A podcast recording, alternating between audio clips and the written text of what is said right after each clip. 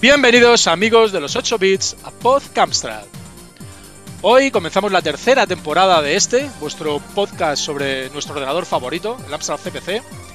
Una temporada que comenzaremos igual que terminamos la anterior, repasando la lista de juegos de una compañía española y por supuesto, si tenemos tiempo, comentaremos algunas noticias sobre la actualidad de la retroinformática en nuestro país. Hoy, acompañándonos en el inicio de esta tercera temporada, contamos con la inestimable colaboración de Arta Buru. ¿Qué tal, Arta? ¿Cómo estás? Hola, muy buenas, bien, gracias. ¿Y tú? Miguel Sky, ¿qué tal, Miguel? ¿Cómo estás? Muy buenas. Hola, buenas, ¿cómo vamos? Y el boss de 4 MHz, ¿qué tal? Javier García Navarro, ¿cómo estás? Hola, muy buenas a todos, muy bien. Muy buenas. Eh, vamos a empezar esta temporada prácticamente igual que, terminamos la anterior. Eh, además, hoy hemos, eh, hemos elegido, vamos a repasar una lista de juegos la lista que hemos elegido es de otra de las grandes compañías punteras que tuvieron una notable presencia en nuestro país y que fue Toposoft. La creación de Topo no fue ni parecida a casi la totalidad de compañías o grupos de programación de nuestro país, los cuales tuvieron unos humildes y difíciles comienzos para establecerse como compañías. No, Toposoft fue la creación de otra gran compañía distribuidora en nuestro país, Herbe Software. Herbe Software ya había producido y publicado algunos juegos españoles en nuestro país, tales como The Walk, solo para MX, o Ramón Rodríguez para Spectrum, Las Tres Luces de Glaurum, Map Games y más tarde Whopper Chess. Y fue precisamente con los creadores de Map Games con los que sentaría las bases de Toposoft, una compañía que empezó con una numerosa plantilla de programadores, grafistas y músicos, con instalaciones propias y un presupuesto elevado, con un único objetivo, crear el mayor número de juegos posibles cada año para todas las plataformas posibles y de paso superar a la referencia en ese momento, Dynamic pero me temo que si continuamos contando la historia de Toposoft no vamos a tener tiempo para hacer una ligera review de los juegos que publicaron para Amstrad CPC, que no son pocos. Y eso teniendo en cuenta que varios de sus juegos fueron publicados en exclusiva para un único ordenador. Asimismo, camufló algunos juegos foráneos bajo una edición española, cosa que afortunadamente no hizo mucho. En otra ocasión nos extenderemos sobre la historia de la compañía porque da para mucho, pero hoy vamos a empezar con el catálogo de Toposoft y lo hacemos con dos juegos, aparecidos en 1987 y que no son para Amstrad CPC. El Mundo Perdido, solo para Spectrum, y MSX, un juego foráneo camuflado llamado People from Sirius y que Topo editó como propio en una edición españolizada. O Call 36, un juego arcade exclusivo para MSX que haría las delicias de un grupo de usuarios del desgraciadamente marginado ordenador en España. Y a continuación vamos a entrar en materia con los primeros juegos de topo publicados para Amstrad CPC. Vamos a empezar con, con, 5, que aunque no fue el primero, eh, fue un juego programado por Salvador Casamiquela, un joven programador que debutaría comercialmente con Gorbaf el Vikingo con solo 16 años. Craig 5 solo apareció para Amstrad CPC y es un juego más bien mediocre y destacar que tuvo su versión para Spectrum en el 2011, gracias a la gente de RetroWorks. No sé si nuestros acompañantes jugaron al Craig 5 o, qué les parece el juego.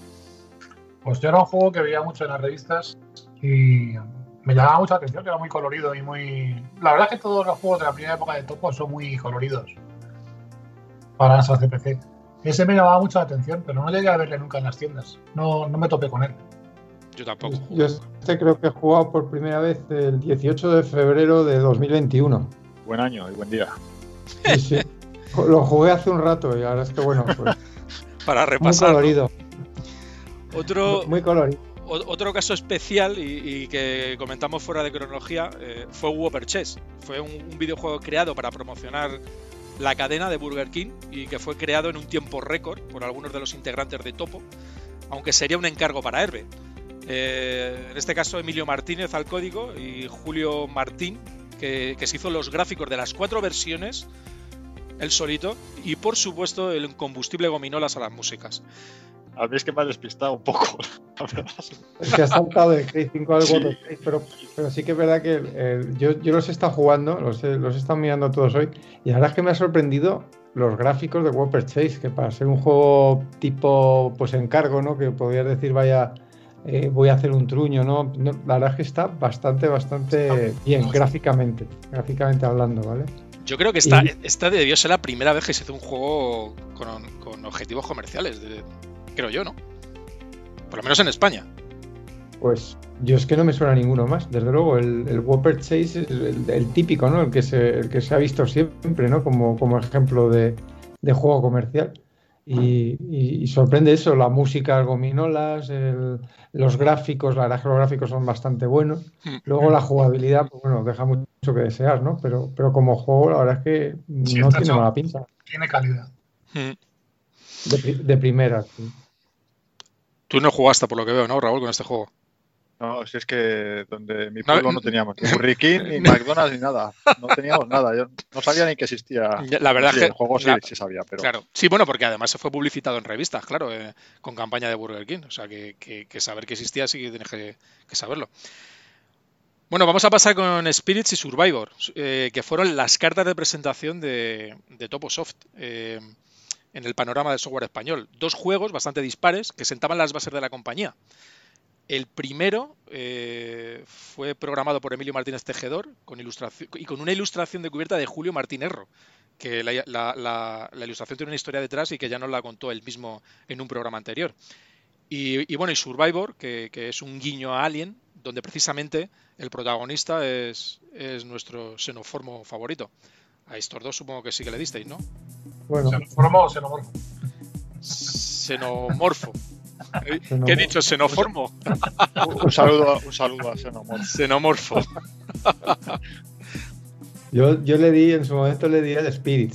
El Survivor no lo- la verdad es que no, ni lo conozco, no lo conozco. Pero el Spirit sí. Lo que pasa es que bueno, era un port de, de, de Spectrum, claro, ¿no? Ah, No gráficamente, pues gráficamente era parecía que estaba algo modificado. Pero vamos, el tener Color Class en, en Amstrad yo creo que no lo veía de- desde el Sabrina. O sea, que, algo tremendo. De esto sí que se han hecho otras versiones, ¿no? Se han hecho remakes, yo creo, de Spirits hay remakes hechos. Tanto para PC, para PC por lo menos hay un remake, que yo recuerde. Sí, yo he jugado, no sé si en PC o en móvil, me lo acabé. Eh, la verdad es que me gustó bastante el juego. Claro, Mm. nada que ver el- la jugabilidad en, el, en una plataforma actual que en el CPC. En el CPC se arrastra, pero, pero cosa mala. Hmm. Yo a Spirit sí que intenté jugar, y digo intenté jugar porque fue un juego que, le eché un par de partidas y me, y- me aburrió. O sea, me parece muy desaprovechado. O sea, creo entiendo que es algo muy innovador el hecho de que la parte, una parte de la pantalla esté donde tenemos que ir, el objetivo de donde tenemos que ir, y, otra parte sea el- la zona de juego, pero me parece desaprovechar desaprovechar el- la interface de, de una manera, bueno, la pantalla en general eh, la desaprovecha mucho. Porque Sí, la verdad es que eso sorprende bastante, ¿no? Hay una parte quieta y, y que se mueve solo la parte de arriba. Sí, no tiene mucho sentido. No, no tiene sentido, la verdad. Porque, por, No. por ejemplo, eh, me- estoy acordando ahora mismo de Mod, si mal no recuerdo, de Opera Soft. eh, tenía algo similar, lo que pasa que eh, jugaba con las viñetas y en las diferentes viñetas se veía cómo estaban evolucionando los, claro, los diferentes personajes, por dónde andaban, qué estaban haciendo. Claro, te da otro, te da otro, da un sentido a, da un sentido a, a lo de partir la, la pantalla para ver qué está ocurriendo en otros puntos del juego. Pero Spirit, a ver, también estamos hablando de, estamos hablando de los años que estamos hablando. eh, luego, luego avanzó todo mucho, pero me parece que desaprovecha mucho la, la pantalla. Me supongo que sería un intento de idea innovadora, ¿no? Hmm, Pero se quedó en, en poco, la verdad es que se quedó en, en agua de borrajas. Pues. hmm. No lo entiendo, la verdad es que no entiendo para qué te, te muestran esa pantalla. Bueno, de paso, eh, juegan con tener un, un- un área de juego mucho más pequeña y, y por lo tanto, pues se mueve todo mejor. Pero bueno, es que tampoco tiene scroll ni tiene nada para, para que para que intentes No, aprovecharlo, la verdad. Es micropantalla a micropantalla, o sea que Sí. tampoco. Pero sí que es verdad que la zona de buffer que tiene que guardar es menor y todo lo que tiene que guardar es menor. Pero aún así, aún así el, aún así no va más rápido. O sea, no, No. por ello va mejor. Pero yo Y- creo que es marca de la casa lo de que el juego- un juego lento, para que sea de topo tiene que ir lento. O sea, Sí. Cualquier juego que tires o, o la mayor parte de los juegos de topo son muy lentos. Son muy Sí, No, pero además, si te No fijas. llegas a entender por qué, porque joder, tampoco es que ¿Sabes, pero ¿sabes. ¿sabes por qué va lento, Arta? Porque el, el tema es que están, usando, están haciendo un port de Spectrum, con lo cual usan máscaras. Entonces están tirando todos los sprites, están duplicándolos. Entonces no tienen espacio para hacer swapping ni para hacer nada con esos gráficos, con esos sprites tan grandes. Es lo que me temo yo que, que les ocurría. Puede ser, puede ser. Pero- Porque al pero- usar, us- pero al lo usar ves aquí. máscaras- Sí.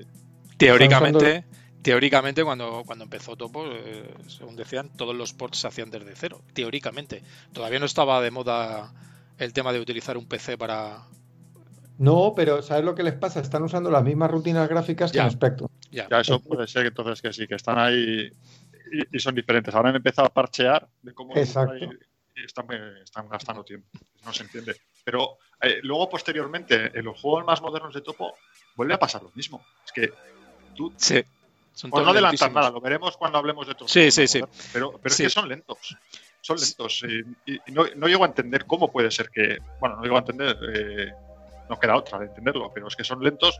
Igual en la época no te lo parecían tanto, eh, pero, pero ves lo, lo que se puede hacer y cómo han podido Sí, montar y- tan, y incluso, con- con ese rendimiento. Incluso comparándolo con juegos de la misma época, del mismo año. Se nota que Sí, eran claro, más, claro. más Es que tú toscos, eran más toscos sí. y más lentos, sí. compara, es que comparas Topo con Opera o con, o con Dynamic y, y en Opera y Dynamic tienes movimiento. Hmm. En, en, en Topo es verdad que tienes una visión, tienes unos, en muchos juegos son, son chulísimos en gráficos, Hmm. pero luego a la hora de, de jugabilidad, pues eh, adolecen de jugabilidad, totalmente. Sí, para mí, para mí Topo, la gran ventaja que tenía Topo era, por supuesto, las músicas de Gominola, de Gominolas, que, que, que hacía músicas de, de- de la hostia. Estamos hablando, es- o sea, tenemos que tener en cuenta que estamos hablando de, de- lo que sonaba y de lo que se hacía en la época, ¿de acuerdo? No podemos comparar con lo que se hace actualmente. Y, y gráficos también tenían eh, gráficos muy coloridos, eran aprovechaban los colores de, de la paleta del Amstrad a, eh, a tope. A tope. Sí. a tope.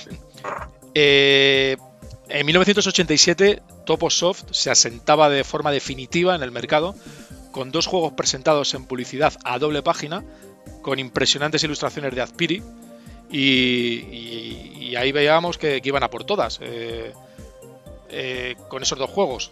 Uno era Desperado, que fue una conversión libre de, de Gunsmoke, de, de Capcom, y, y de hecho en el extranjero fue publicado con ese nombre, sin que surgiese ninguna disputa legal, porque, porque Usgold era la distribuidora de Topo y, la, eh, y de la compañía japonesa. Esas eran las ventajas que tenía Topo de, de ser hijo de, de Herbe Software. Eh, inicialmente el juego se iba a llamar Bang, pero luego finalmente por motivos comerciales eh, se cambió. Y el otro juego eh, que se, se presentó se presentó conjuntamente con, con Desperado era Stardust, un buen arcade, un buen arcade en términos generales, que fue publicado también en, en Reino Unido y que debido al doble lanzamiento, creo, para mí, fue algo eclipsado por Desperado. Eh, posiblemente habría tenido más notoriedad de haberse lanzado en solitario, ¿no? Sí, no, a ver, eh, Desperado a mí es un juego que me parece es entretenido, es bonito, tiene la música chula, eh, vuelve a ser un juego lento, pero yo creo que, a ver, eh, yo este sí que lo, jugaba y me parecía original, no estaba muy metido en, juegos, dices que es una, una conversión o una copia de otro, pues mira, para mí cuando, cuando lo descubrí era, era algo nuevo, y eso de ser un vaquero cuando eres un chaval de 13, 14 años que los sábados te veías en la primera las películas de John Wayne, pues eh, era lo más. Mm. Más. A mí me gustaba, me parecía. Ahora lo ves y juegas de nuevo y dices, "Joder, esto es lento, casi me gusta más la versión. Bueno, hizo un juego parecido. Bueno, en esta ocasión el scroll tampoco es tan malo, ¿eh? es un scroll muy lento, es cierto, Es lento, pero, es suave. pero es, más, Sí. pero es suave. No, no, está Hombre, bien. bastante- Tiene pantalla grande. Las primeras aproximaciones a, de arcades ¿no? al CPC. Yo recuerdo que sí conocía el arcade y vale, no se parecía mucho, pero la idea estaba ahí, ¿no? Es comandos, ¿no? Un comandos del oeste. Eh, sí, eh, exacto, es comando pero del este. Igual yo creo que llevan el mismo hardware y todo la- las máquinas arcade. Eso fue un tema que tocó mucho o, o algo topo, ¿no? Con esto. Porque también, ¿cuál era? El Witre y algún juego más por ahí estaban basados en, en máquinas arcades. Sí, Empezaron pero, a- pero, pero como decía antes, no tenían problemas de ningún tipo. Ya te lo digo por, el tema de Herbe. O sea, la relación que se aprovecharon bastante de, de la posición internacional que tenía Herbe y, y tanto en distribución como en como en hacer juegos eh, que ya existían, como en pasó lo mismo con Gremlins, eh, aprovecharon bastante de, de- de la posición que, que le ponía Herbe. Eh, y Stardust, Star- Stardust, ¿le jugasteis o no? No, Stardust tampoco. Nos vimos que era 5 unos gráficos espectaculares en las fotos de las revistas, pero igual no, por mi zona no llegaban, ninguno de los iniciales de, Topo los tuve cerca. El primero que, que compré fue el Emilio Butragueño. Yo empecé este. la mi tienda habitual no, no había nada de esto. Nunca. El siguiente año, 1988, fue una maratón para, para, Topo, publicando nada menos que 14 juegos y centrándose con un claro objetivo, que era abrumar el mercado con sus lanzamientos y superar a, la todopoderosa Dynamic. Si lo consiguieron o no, eh, lo descubriremos en nuestro próximo programa, porque hoy eh, tenemos alguna cosa más de la que hablar. Así que vamos a, parar aquí la lista de Toposoft y en el próximo programa continuaremos comentando, comentando su lista de juegos que no son pocos.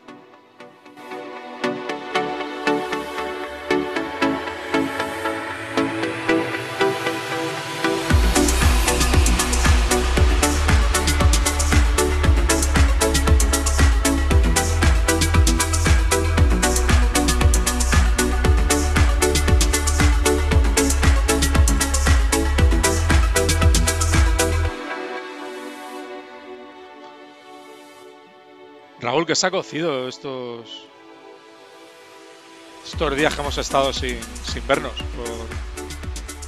Pues eh, ha sido un año bastante prolífico en cuanto a producciones para jugar en el, en el CPC. Ha sido, vamos, eh, un año excelente. Eh, hablando sin ningún tipo de orden cronológico, porque me ha resultado difícil ver cuándo se han publicado.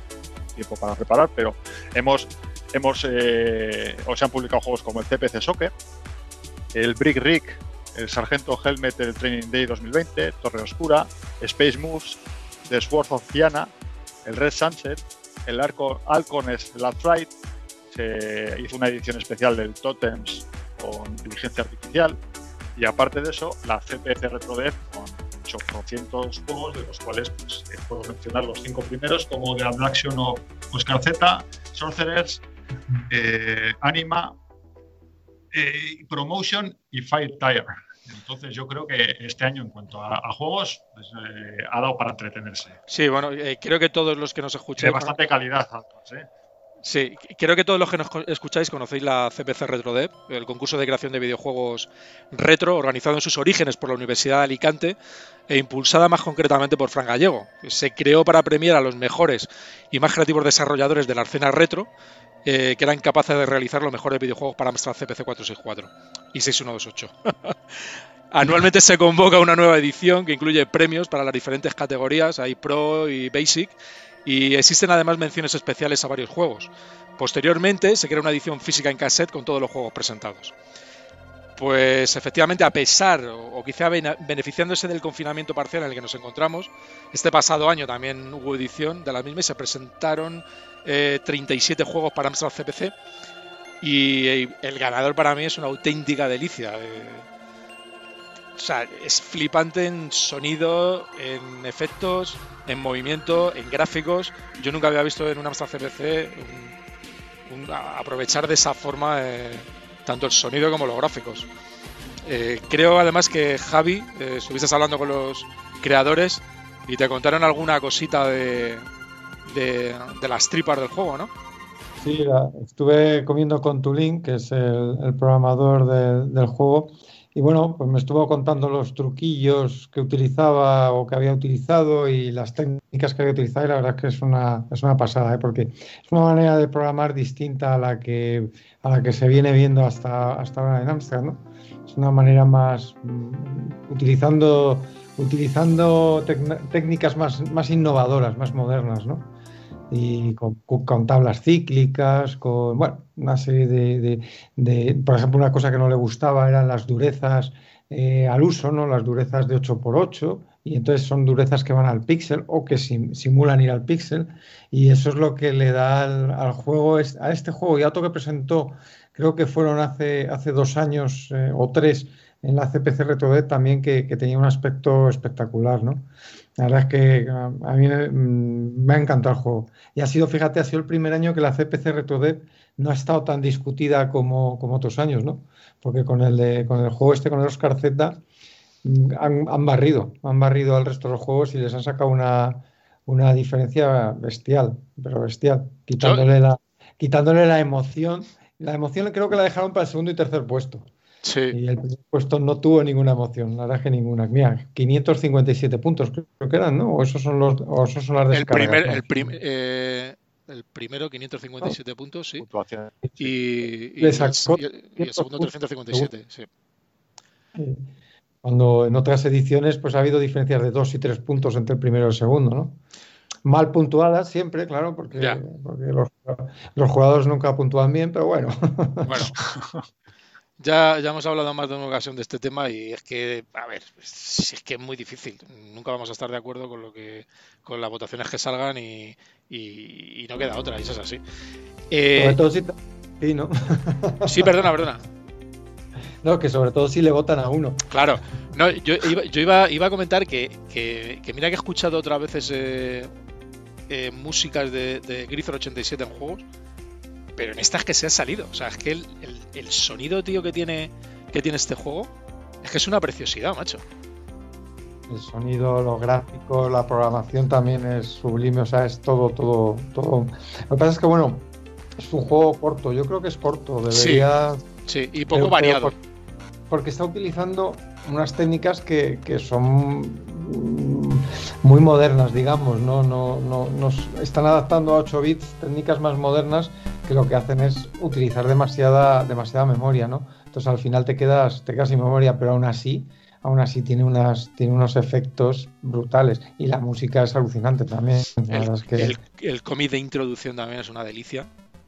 Tanto Sí, sí. gráficos como la historia. O sea, es que parece. Tiene, tiene todos los trazos de, de un juego de, de consola, de, de japonesa. Está muy, muy, muy Sí, bien hecho. está muy bien, la verdad es que es una pasada, es una, una pasada. Espectacular. Luego tiene efectos especiales que, que hacen que parezca, por ejemplo, parecía que estaba utilizando la pantalla completa cuando utiliza solo, solo una parte de la pantalla, no usa, no usa Claro. overscan, aunque lo simula, simula el overscan, ¿no? Está muy bien hecho, está todo muy cuidado, todo está muy al detalle, muy al detalle.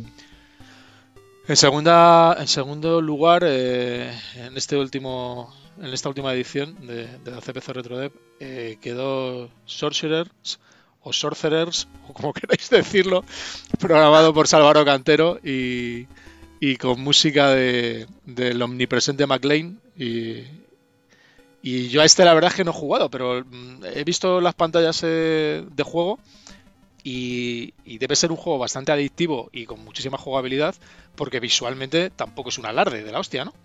No, pero visualmente Sí, es muy bonito, ¿eh? Sí, es muy bonito, pero, Es bonito y tiene un ambiente arcade. ¿no? pero originalidad. Sí. Ya, ya, pero originalidad cero, o sea, es un Zelda Bueno, pero- arriba. Bueno, pero eh, el juego. eh, Sí, sí, sí, no lo bueno, dudo. Pero engancha, es lo que tiene. Claro, es lo que he dicho, que tiene que tener una adicción y una jugabilidad de la hostia, Sí. precisamente, es lo que, es lo que digo, pero que, que no, no, no es un juego original, vamos, eh, que tiene una originalidad que te cagas. No, probablemente, probablemente no, pero yo creo que tanto la música que, que- que pegadiza eh, y los gráficos, yo creo que los gráficos, para- en mi opinión, están súper logrados. Yo veía cómo los iban haciendo, porque al final y fueron, pro- fueron publicando eh, pantallazos y creo que incluso hasta la demos antes de- del CPC, Red, eh, Mm. CPC RetroDev. Y, y yo veía lo que estaban montando gráficamente y estéticamente me parecía soberbio. A mí me parece que han hecho unos gráficos increíbles para este Es que juego. el, el problema que tenía es que son- tremendo. son gráficos muy pequeñitos. Sí. Entonces, conseguir en esos gráficos tan pequeños eh, dar el detalle que tenían es, es lo, que, lo que le hace a ese juego bastante, bastante interesante desde el punto de vista de, de gráficos. Hmm. Estoy de acuerdo, es verdad. Son muchísimo detalle en gráficos pequeños. Correcto. Que eso es complicado porque, bueno, gráficos grandes, pues hacer detalles, pero en gráficos pequeños, o sea, tú fíjate, fíjate en el juego y puedes, puedes ver al mago, puedes ver, o sea, ciertos detalles que, que- que los tiene que meter en 8x8, creo que son, no, no, no me acuerdo exactamente cuál es el tamaño, pues un tamaño muy pequeño. En tercera posición, eh, este año ha quedado Anima, que ha quedado tercero en la CPC RetroDev, pero ha quedado primero en otro. Sí, En otro en concurso de- de- de-. Del Eh. que, sí, sí, de que os, os he oído hablar de esa historia de, de lo de huevo, pero no tengo muy claro cuál es la polémica ni qué le ha ocurrido. Pero este juego ha quedado el primero, ¿no? O ha quedado entre los Sí. primeros. Bueno, eh, eh, la verdad no sé si ha quedado el primero, pero sí están los finalistas de, de juego. Eh, Creo, y además de finalistas, creo que hay cinco juegos que, que se han presentado para, para, para el concurso de mejor juego retro o, en la competición de mejor juego retro. Eh, de juego es, una página web, una, base de datos de, juegos que alardea que es la, mejor base de datos de juegos de España o por lo menos, no sé si ya del mundo mundial. Con permiso, con, permiso de Computer Emuson, supongo. Supongo, bueno, pero porque estos de The juego no solamente están enfocados en juego retro, están en, todo tipo de juegos, indie, moderno y cualquier cosa. Bueno, sí, Computer Es que es verdad que si tú entras a ver los juegos retro, que es lo que nos toca a nosotros, pues vemos que le falta muchísimo.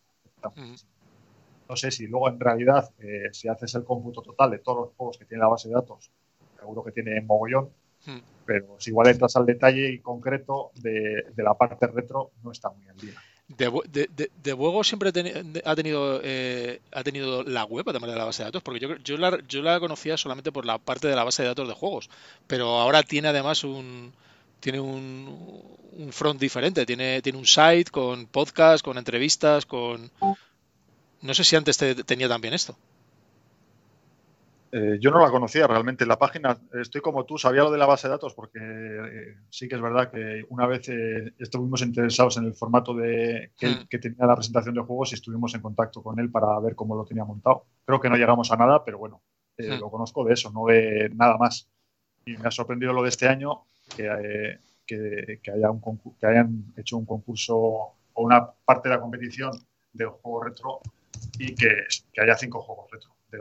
Yo creo que están, están potenciando el site y, una de las mejores formas de hacerlo pues es creando concursos de este tipo, supongo. Sí, supongo que sí, porque hay, premios de, pero bueno, he estado echando un vistazo y hay, ha habido premios anteriores. No, no es que es el primer año que hace que dan premios, han dado mm. premios también a muchísimas categorías. Pero yo creo que sí, que este año ha sido la primera vez que dan eh, premios al mejor juego retro y evento, evento retro que Aquí también ha habido movimiento porque, eh, no sé, había finalistas de, eventos del año 2020 que no se habían eh, celebrado por esto del virus. Claro.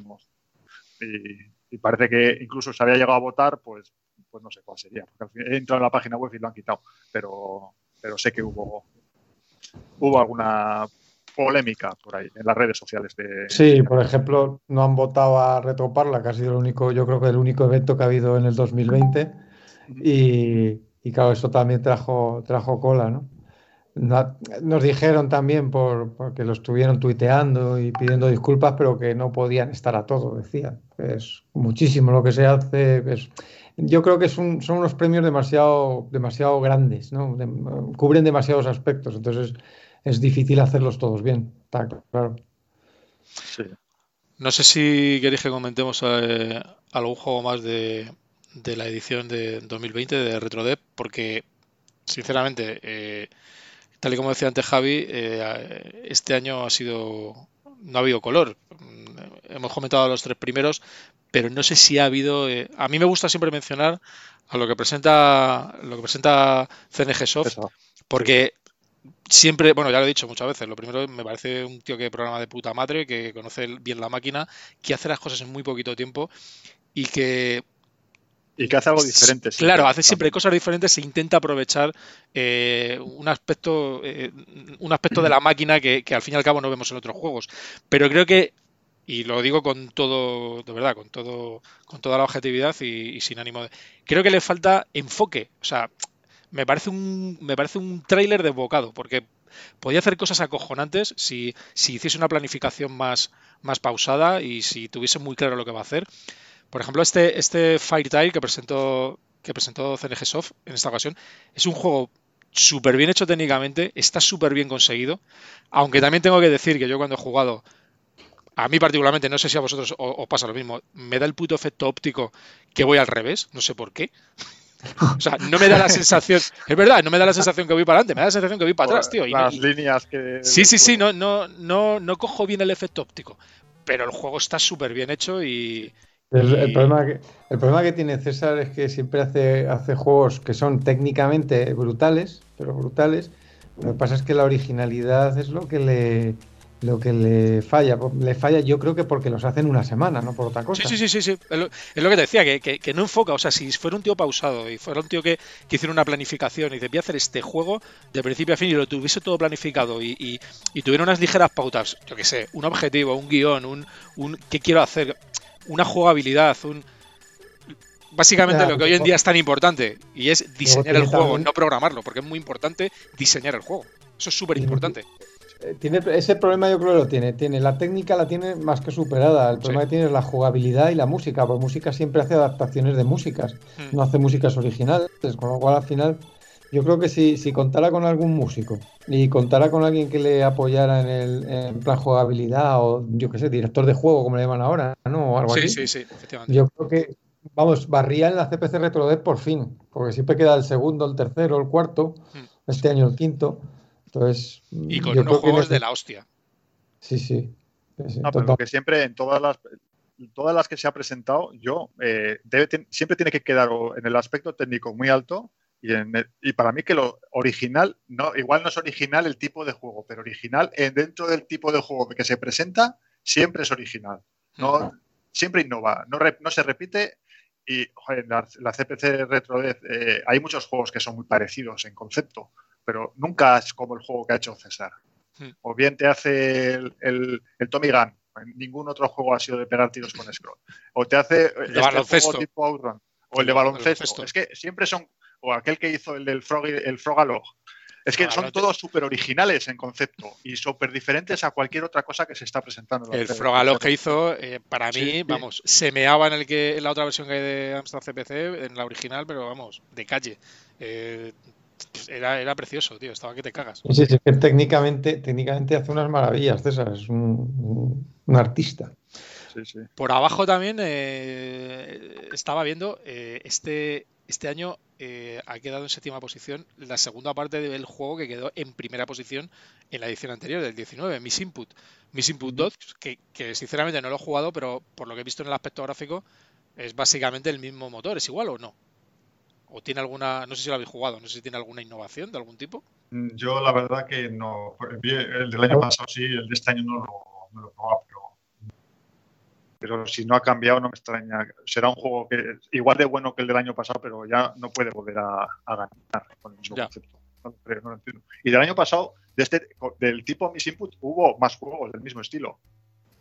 Tiene tal, es, un, tipo de juego además que está ahora de moda, no solamente para, para, para retro, eh, también en sistemas un poco más modernos, para móviles.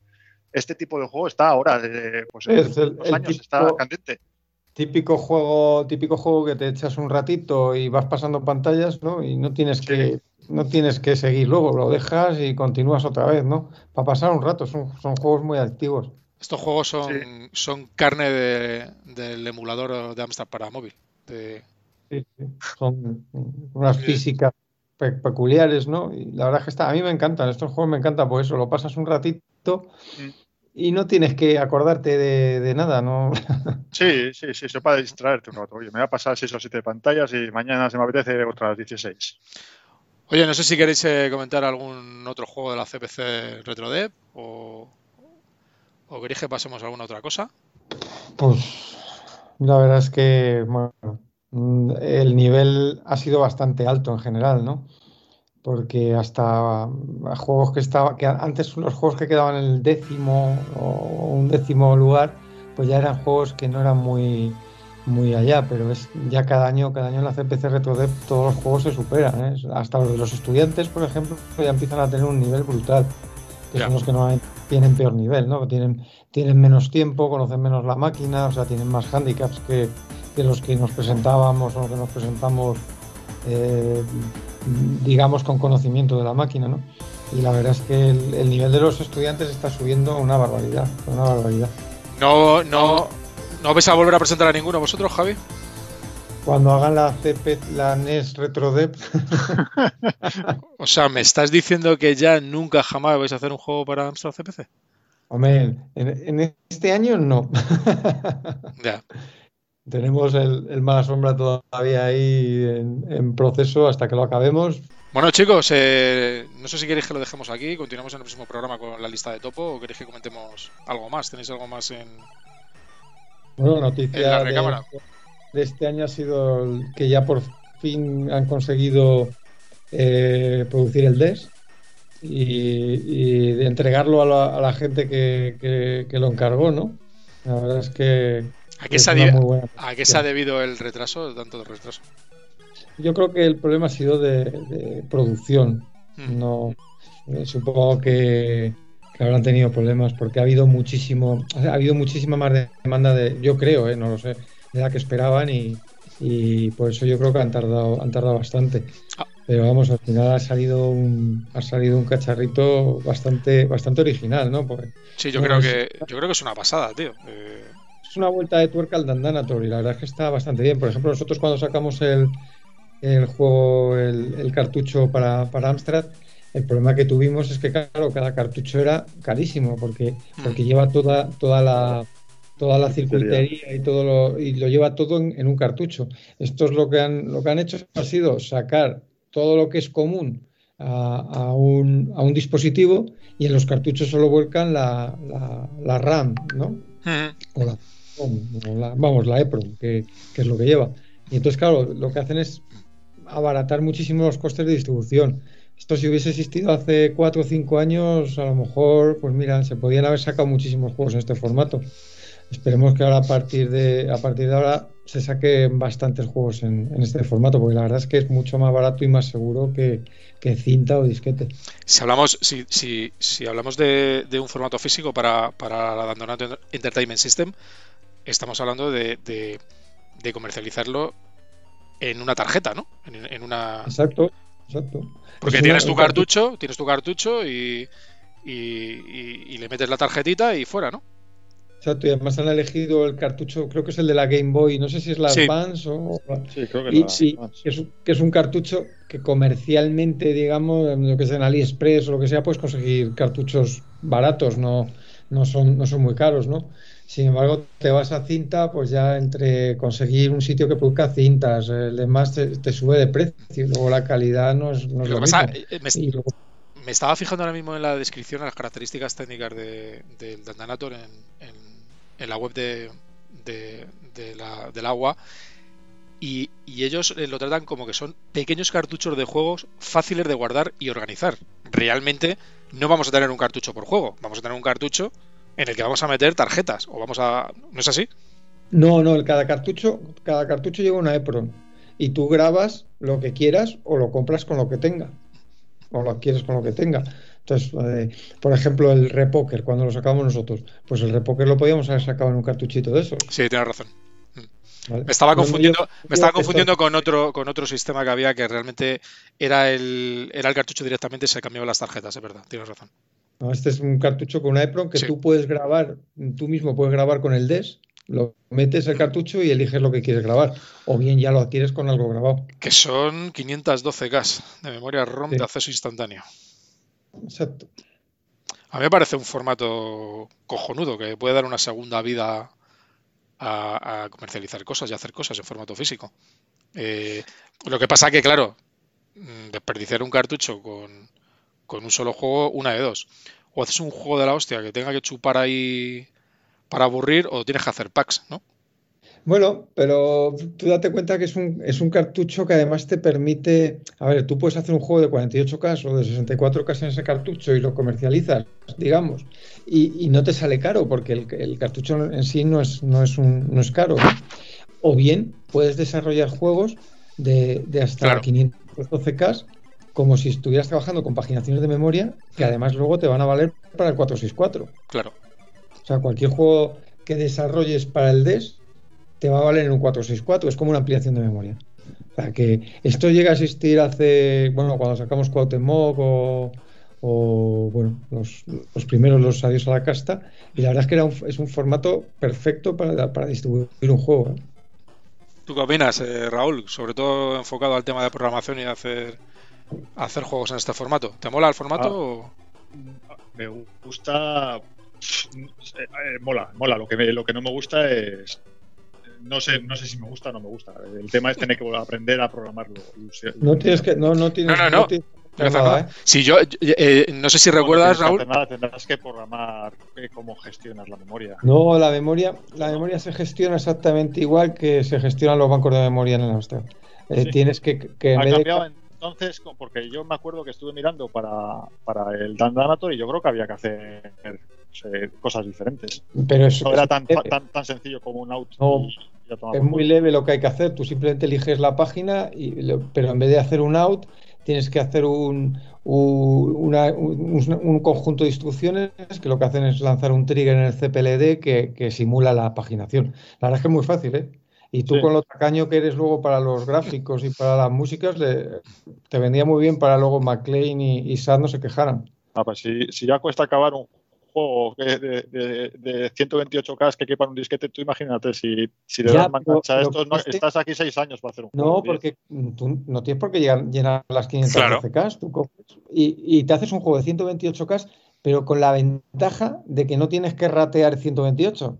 ¿Sabes? Sí, que te, descuides, te, despreocupas, no tienes que estar ahí. Te despreocupas de lo que ocupe. Entonces, no tienes que comprimir. Va, pues meto en una página los gráficos, en otra, o sea, los sprites, en otra página los fondos, en otra página la música. Y vas cambiando de página y te da lo mismo llenarla que no llenarla.